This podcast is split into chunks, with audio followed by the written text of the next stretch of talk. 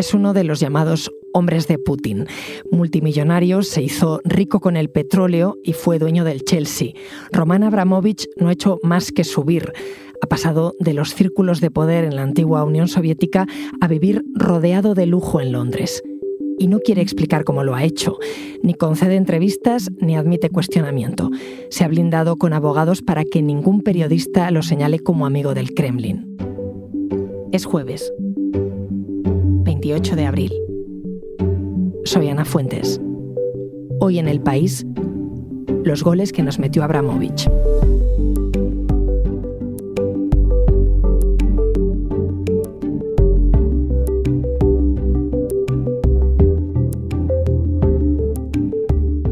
Rafa de Miguel, corresponsal del país en Londres, ¿cómo estás? Muy bien, Ana, ¿qué tal? ¿Cómo estás tú? Roman Abramovich es ruso, personaje clave, de hecho, para entender Rusia hoy, pero yo quería charlar contigo porque vive en Londres. Así que cuéntame, ¿quién es Abramovich y cómo ha llegado hasta allí? Abramovich es probablemente el, ejemplo más importante o el ejemplo extremo de cómo los oligarcas rusos, los multimillonarios rusos, han convertido Londres en su plataforma de legitimidad. Abramovich es una persona cuyos orígenes son bastante poco conocidos. Se sabe que procede de una localidad eh, portuaria en el Volga, en el suroeste de, Rusia, la ciudad, la se llamaba Saratov, que quedó huérfano muy joven.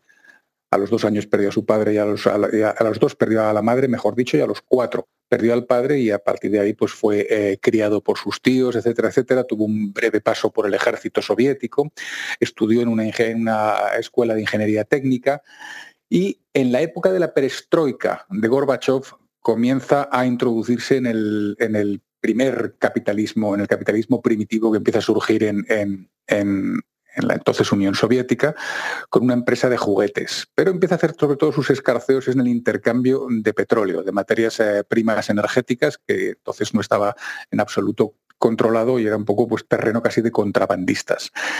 Se convierte realmente en un multimillonario excepcional eh, eh, en la época de Boris Yeltsin, cuando surgen los llamados oligarcas, y a partir de ahí luego se convierte en, un aliado indispensable de Vladimir Putin. Y en el hombre, eh, uno de los primeros hombres en dar el salto a Londres y establecer allí su, riqueza y su poder utilizando todas las estructuras jurídicas, las estructuras financieras, el acceso a la propiedad inmobiliaria que da Londres a todos estos eh, plutócratas que vienen del resto del mundo. Por algo ha acabado llamándose Londongrado a esta ciudad. Hablabas de oligarcas exactamente qué entiendes por oligarca. ¿Es porque es rico o hay algo más? Oligarca es el término con el que se define a ese pequeño grupo de, multimillonarios, de hipermultimillonarios rusos que surgieron sobre todo durante la época de Boris Yeltsin, cuando se realizó esa operación para intentar financiar un, un, Estado que estaba en quiebra técnica y que no tenía capacidad ni de alimentar a la población, que fue la de intercambiar préstamos por acciones y que prácticamente supuso regalar gratis et amore los principales recursos y las materias primas y las fuentes de, riqueza del país a unos pocos individuos que utilizaron además sus fuentes de, presión, sus contactos políticos y sus intermediaciones para aprovechar esa oportunidad y hacerse con toda la riqueza eh, eh, del país y dejar a la población pues, en un estado prácticamente de pobreza mientras ellos se enriquecían. Ese es un grupo muy, muy, muy reducido y ese grupo reducido es el que desde ese momento controló la nueva Rusia y son los llamados oligarcas. Nombres de oligarcas eh, importantes, Abramovich evidentemente, pero también eh, eh, Berezovsky, por ejemplo, el que fue su socio y acabó siendo su principal enemigo. son personajes muy concretos que se han enriquecido en, esa transición de la, desde la Unión Soviética a la Rusia actual. ¿Cómo consigue llegar a ese círculo de poder y hacerse millonario? Él, como, como digo, empieza a hacer sus, primeros pinitos comerciales durante esa primera tímida apertura que fue la perestroika de Gorbachev. Él, eh, a partir de ahí, empieza con una pequeña fábrica de juguetes, el, tópico que siempre se ha contado de él es que empezó vendiendo patitos de goma. Es algo más complejo que eso, pero evidentemente ese fue el, primer experimento comercial que realizó. Y a partir de ahí se, metió en un mundo mucho más lucrativo, que es el del intercambio de las materias energéticas y sobre todo del petróleo. Como digo, era una, era una situación en esos momentos en las que las empresas, eh, eh, la industria energética controlada por el Estado soviético era estaba absolutamente en estado ruinoso, eh, necesitaba muchas innovaciones tecnológicas, necesitaba adaptarse a, la actualidad financiera de esos momentos y sobre todo no tenía nadie que la controlara exactamente y ahí fue donde algunos entraron para, aprovecharse de esa situación.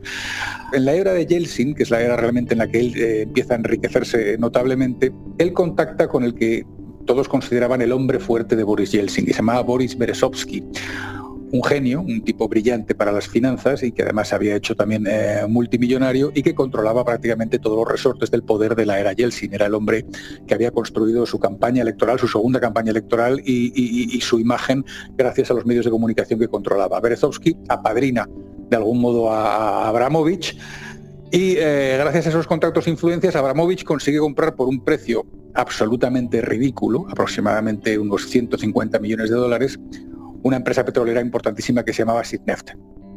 Esa empresa petrolífera, a la que le añade una serie de refinerías y de, complejos industriales para agrandarla más, la moderniza, la convierte en, una máquina eh, enorme de hacer dinero y, ya empieza a convertirse en un potentísimo multimillonario. Pero Yeltsin cae y llega Putin y Roman Abramovich consigue ser bastante más inteligente que el resto de los oligarcas que se habían enriquecido en la era de, Yeltsin. Entiende que hay un nuevo amo al que servir, utiliza su rostro más humilde y se pone al servicio de Vladimir Putin, que había hecho una enorme campaña muy popular en contra de los oligarcas, muy apoyada por las bases eh, ciudadanas rusas.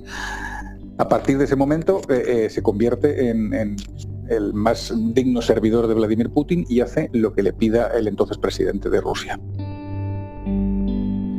¿Tú crees que así coló Abramovich su primer gol?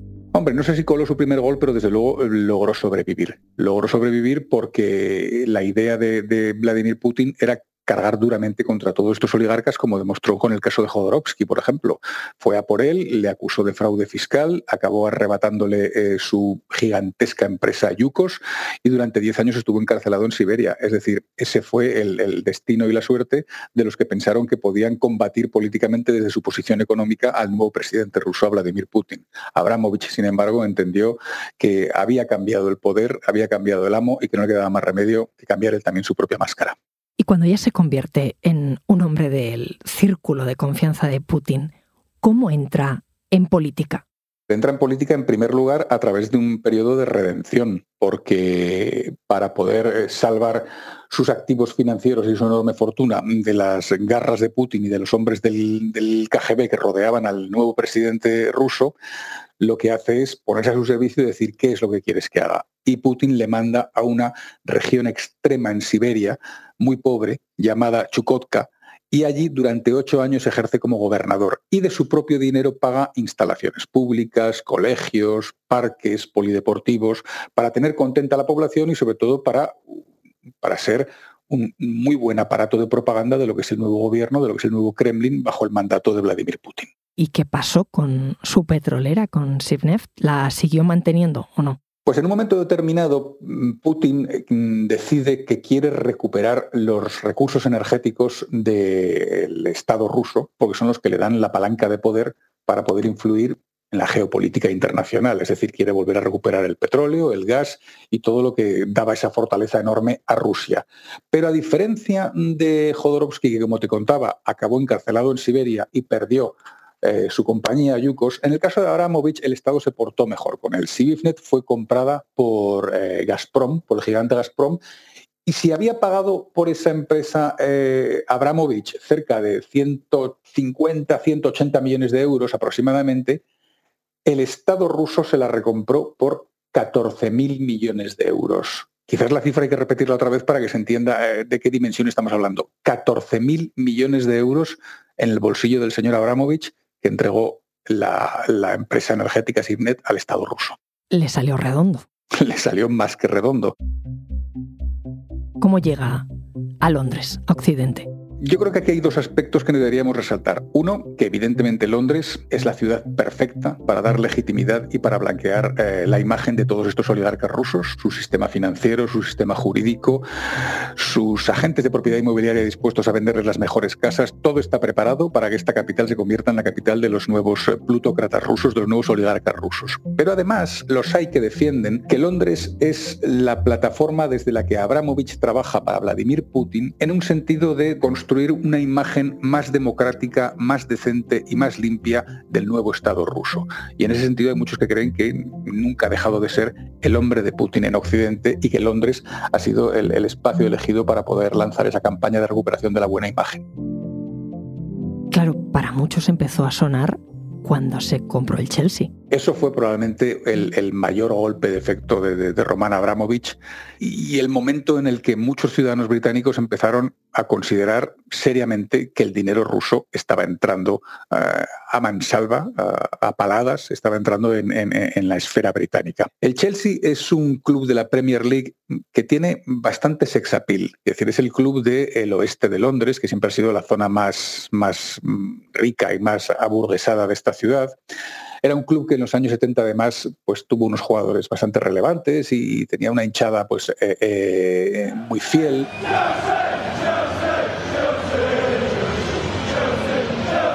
Lo tenía todo para ser una plataforma perfecta de imagen. Porque en esos momentos, además, estamos hablando del año 2003, pasaba por una situación financiera bastante complicada, bastante complicada porque como otros muchos clubes que dependían de una estructura casi eh, de los años 70 con un pequeño empresario que se había hecho con él para poder hacer política y para poder eh, eh, chanchullear, eso ya no funcionaba en el deporte contemporáneo, en el fútbol contemporáneo. Y de repente aparece este señor ruso que se llama Roman Abramovich, pone sobre la mesa 140 millones de libras, unos 100, al cambio actual, unos 150, 160 millones de, euros, y se hace con el Chelsea. Y no solamente se hace con el Chelsea, sino que coge eh, su chequera y empieza a poner dinero para contratar a un entrenador de la categoría de José Mourinho y para traerse a jugadores excepcionales y para convertir al Chelsea en una máquina de, de ganar imbatible que se hace con 19 títulos y que consigue incluso dos Champions.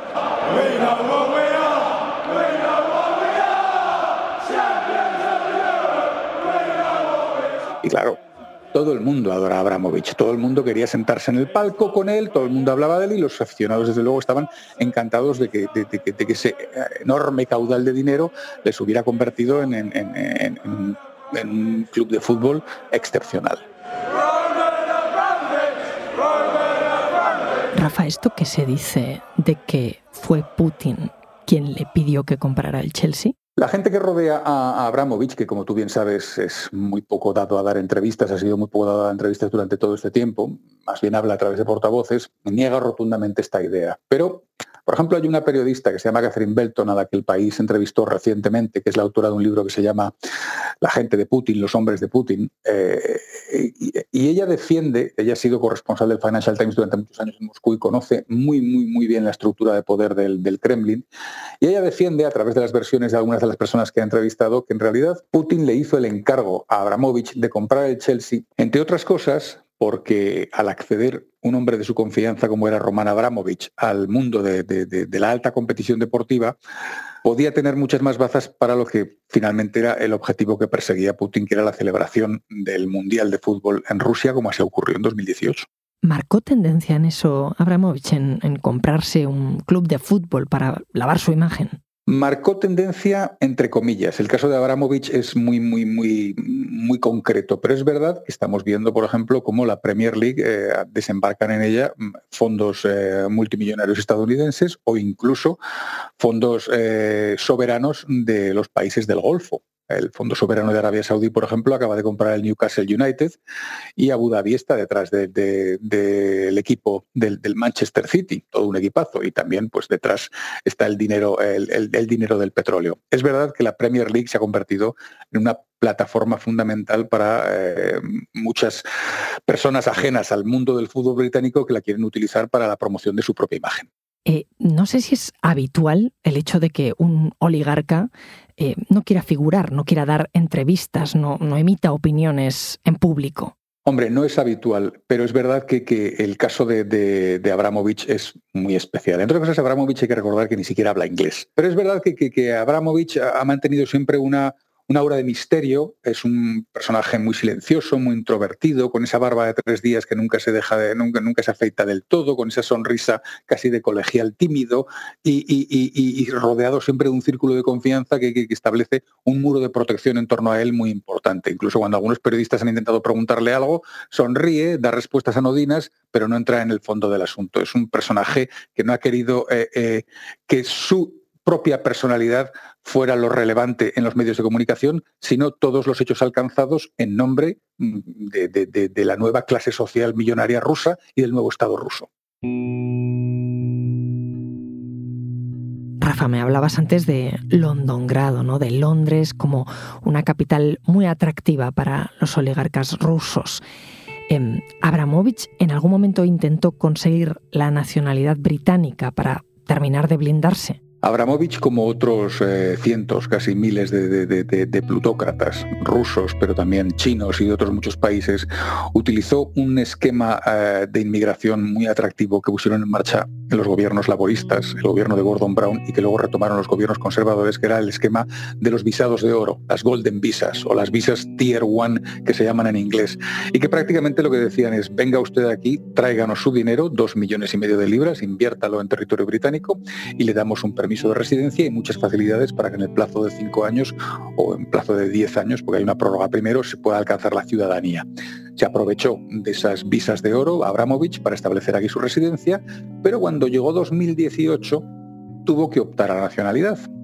Y lo que sabemos por informaciones que han surgido en, las últimas, eh, en los últimos meses y que reveló el diputado Chris Bryant, el presidente de la Comisión de Inteligencia de la Cámara de los Comunes, los propios servicios de inteligencia eh, británicos y el gobierno pusieron muchas trabas a Abramovich porque dijeron, cuidado, acababa de ocurrir el episodio de Salisbury y el intento por parte de agentes soviéticos de envenenar a un agente doble de una ciudad británica, las relaciones con Rusia eran bastante complicadas y Abramovich era un personaje no muy de fiar, así que se pusieron muchas trabas a, la concesión de su nacionalidad.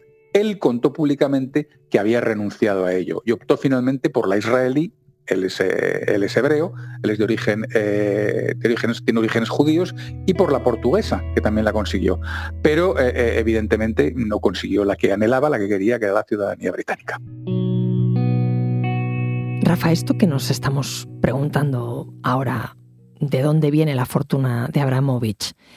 ¿Esto se ha puesto en cuestión antes? Como ocurre con muchas eh, eh, informaciones, están ahí para el que las quiera buscar. Pero mm, seamos sinceros, en los últimos años eran informaciones que los medios, mm, no, los medios británicos sobre todo, no aireaban eh, suficientemente porque les quemaban en las manos. Entre otras cosas porque el propio sistema judicial británico permitía mm, una cosa que el acrónimo es SLAP, S-L-A-P-P, que viene a decir algo así como eh, acciones eh, de libelo, que es la difamación en, en, inglés eh, rápidas, y que prácticamente lo que permitían a, los oligarcas era a través de sus equipos de abogados bombardear con amenazas de querellas o con querellas a los medios que intentaran hablar sobre ellos hasta el punto o bien de arruinarles o bien de amedrentarles y que al final tiraran la toalla. Así que durante muchos años es verdad que la información estaba ahí, pero eran pocos los que se atrevían a utilizarla de, un modo profuso y de un modo prominente.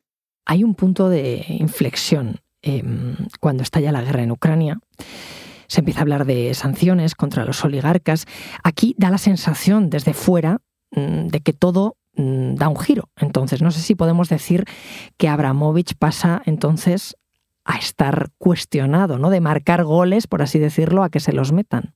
Yo creo que eh, si, hacemos un ejercicio honesto de interpretación de, la realidad política británica, lo que está ocurriendo es cierto. Tienes razón eh, eh, en que ha habido un punto de inflexión y ese punto de inflexión ha sido la guerra de Ucrania. Y luego, paradójicamente, el gobierno del Reino Unido es el que probablemente está mejor colocado para cargar contra los oligarcas, porque al final tiene todo su dinero todas sus propiedades inmobiliarias, que en el caso de los rusos son más de 1.800 millones de euros en propiedades inmobiliarias en Londres, todas sus estructuras financieras eh, eh, creadas a través de despachos de abogados británicos, sus, eh, sus jets, sus coches, todo está aquí, con lo cual el gobierno británico es el mejor posicionado para darles un golpe duro. Y yo creo que por parte del gobierno de Johnson, que hereda la sospecha hacia el gobierno de Putin después de los envenenamientos de Salisbury y que incluso en su estrategia de seguridad nacional mm, deja muy clarito, negro sobre blanco, que Rusia es hoy el principal enemigo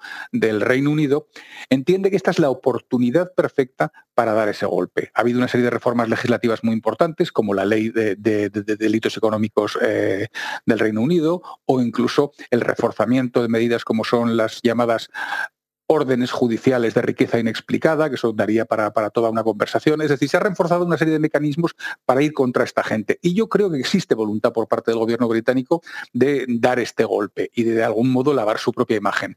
Pero, mm, como ocurre con todas esas cosas, solo el tiempo nos demostrará si existe una voluntad persistente de, de acometer esto o si al final eh, el dinero puede más que la decisión política. El mismo, Abramovich, ¿qué pasos ha dado desde esta caída en desgracia o este cuestionamiento? En primer lugar, cuando empieza a ver que, las cosas pintan mal para él, eh, intenta lanzar una imagen filantrópica y dice, renuncio a la dirección del Chelsea, la pongo en manos de la fundación del Chelsea, que es una fundación con fines benéficos asociada al club, y que sean ellos los que dirijan un club que yo siempre quise simplemente por mi amor al deporte y por eh, mi amor al fútbol todo eso ya se escuchó con bastante sospecha por parte de los medios británicos que entendían que este señor lo que estaba intentando es a toda costa mm, salvar todo lo que pudiera de su fortuna. Días después llegan las sanciones, el gobierno británico directamente congela todos los activos de Abramovich y en el caso del Chelsea concede una licencia especial para que siga jugando en la Premier y en la Champions, pero no les permite vender billetes, no les permite vender merchandising y sobre todo pone en venta el, el equipo para que ese dinero pueda utilizarse incluso para la reconstrucción de Ucrania llegado el momento. Abramovich, eh, como puede, intenta salvar gran parte de sus activos, muchos de ellos los pierde, escapa del Reino Unido, evidentemente, y a partir de ahí mm, empieza a hacer un periplo un poco extraño que le lleva hasta Ucrania, donde de modo extraoficial acaba siendo intermediario en las negociaciones de paz como hombre de Putin, según hemos podido saber por algunos medios de comunicación. ¿En algún momento ha movido ficha para desmarcarse del Kremlin, de Putin? No, hubo un comentario por parte de su hija en Instagram en contra de la guerra de Ucrania. Es muy, muy, muy, muy, mm, es muy aventurado pensar si eso fue premeditado o si respondía a alguna estrategia concreta, pero lo cierto es que lo borró de inmediato. El propio Abramovich, sin embargo, no ha condenado nunca lo que ha ocurrido en Ucrania, entre otras cosas, porque es muy difícil ponerse en contra del hombre eh, que prácticamente le aupó a su riqueza y a su poder actual como es Vladimir Putin. Rafa, gracias. Gracias a ti.